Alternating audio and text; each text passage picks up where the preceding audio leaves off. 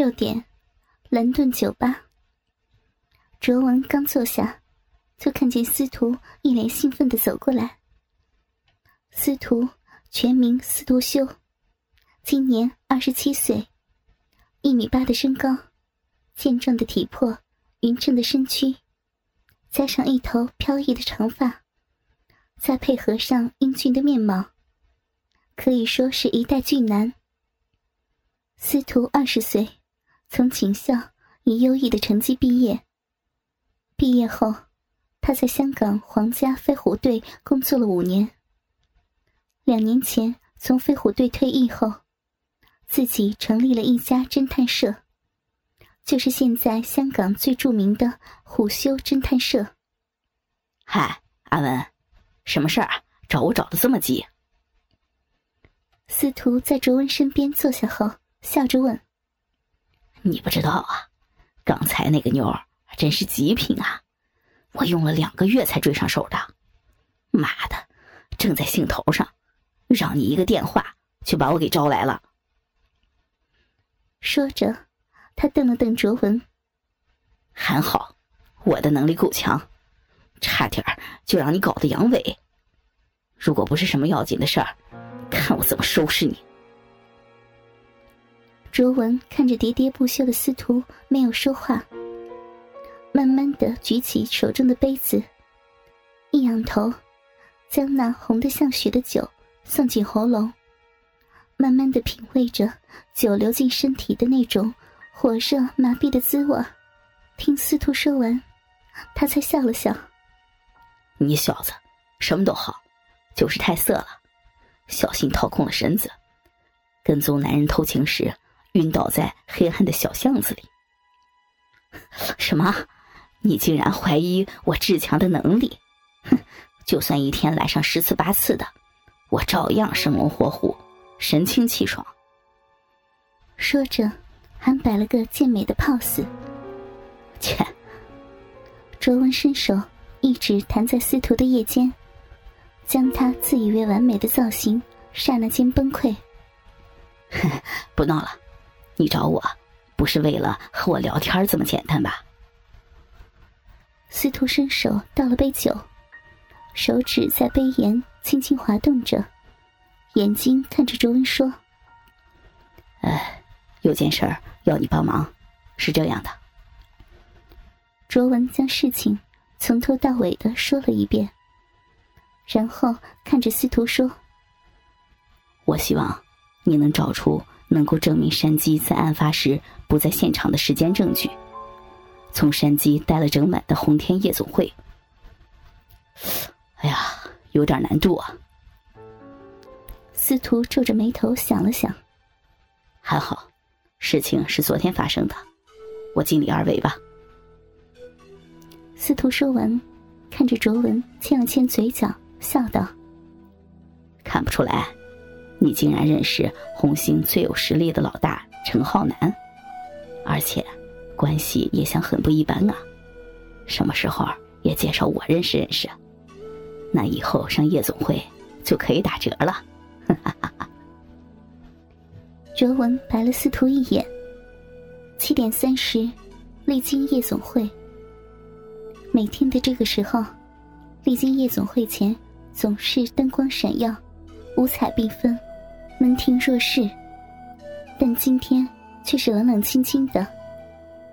卓文不理门前那张停业一天的招牌。推开门走了进去。昏暗的灯光下，大厅里零星的坐着几个人。听到开门声，琪琪望了过来，看到卓文的身影，一个人迎了上来。文哥，南哥在里边等你。说话的是陈浩南的手下焦皮。焦皮大约二十三岁左右，一米七五的身高。瘦瘦的身子，秀气的外貌。但卓文知道，他绝对不是弱不禁风，不然不会年纪轻轻的就成为陈浩南手下最得力的助手。卓文跟着焦皮向里面走去，焦皮一边走一边看着卓文，神情欲言又止。卓文看在眼中，淡淡的问道：“有什么事儿吗？”鸡哥，焦皮似乎在想怎么表达。呃，鸡哥他好吧？你说呢？卓文笑了笑。他们走到尽头，下了地下室。一踏进地下室，卓文就听到咚咚的响声和浓重的呼吸声。巨大的地下室，中心是一个拳击台。两个人正在拳击台上搏击。咚咚的响声和浓重的呼吸声，就是从他们两个人那里传来的。走到拳击台前，卓文制止了胶皮的招呼声。挥手让他先退出去，就站在那儿，静静的看着台上的两个人打拳。这两个人，卓文只认识陈浩南，另一个他却不认识，想来也是陈浩南的手下。台上的形势几乎是一面倒。陈浩南不愧为红星老大，身手灵活，拳拳有力。打的另一个人只有招架之功，毫无还手之力。卓文看了一会儿，开始脱起衣服来，微微做了做热身，伸手在台上一按，借势跳上拳击台，接过陈浩南的攻势。陈浩南看了看卓文，挥手让另一个人出去，摆了摆头，做出攻击的架势。来，我们兄弟好久没有一起打拳了，让我看看你有没有退步。说罢，左手回收胸前，右手放回肋下，双腿用力一蹬，猛虎下山般的冲了上来，到了卓文的身前，右手毒蛇般向卓文脸上挥出。卓文右腿向后一跨，身子略一后仰。躲都不躲，右手向陈浩南的胸膛击去。八点五十，丽晶夜总会浴池。卓文和陈浩南赤裸的坐在温暖的浴池中，腾腾而上的热气笼罩着整个浴池。虽然卓文经常参加锻炼，但他还是无法与成天在死亡搏杀中度过的陈浩南相比。刚才要不是陈浩南已经打了将近两个小时的拳，相信现在绝对不是两败俱伤。两个人都是强忍着肌肉那无比的酸痛，支撑着将近散架的身躯，勉强来到浴池中。从两人跨进浴池到现在，已经有将近半个小时了。他们没有说一句话。有多大的把握？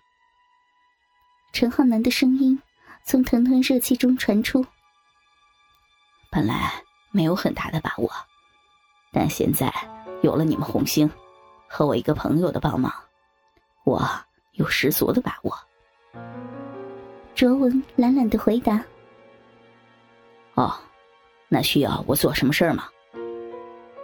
不到最后关头，你只要帮忙查查那天到过红天夜总会的人。”看能不能找到几个时间证人以及物证，还有，就是准备个人，到时候不行就让他顶罪。阿文，你有多久没去看看我奶奶了？奶奶说想你，有时间去看看她。好，忙完山鸡的事儿，我就去看奶奶。从丽晶夜总会出来后。卓文开着车回家去。现在，卓文总是感觉有点不对劲。到底是什么地方出现了问题，他也说不上来。但卓文一直感觉，这个案子不是这么简单，里面一定有什么地方是他忽略的。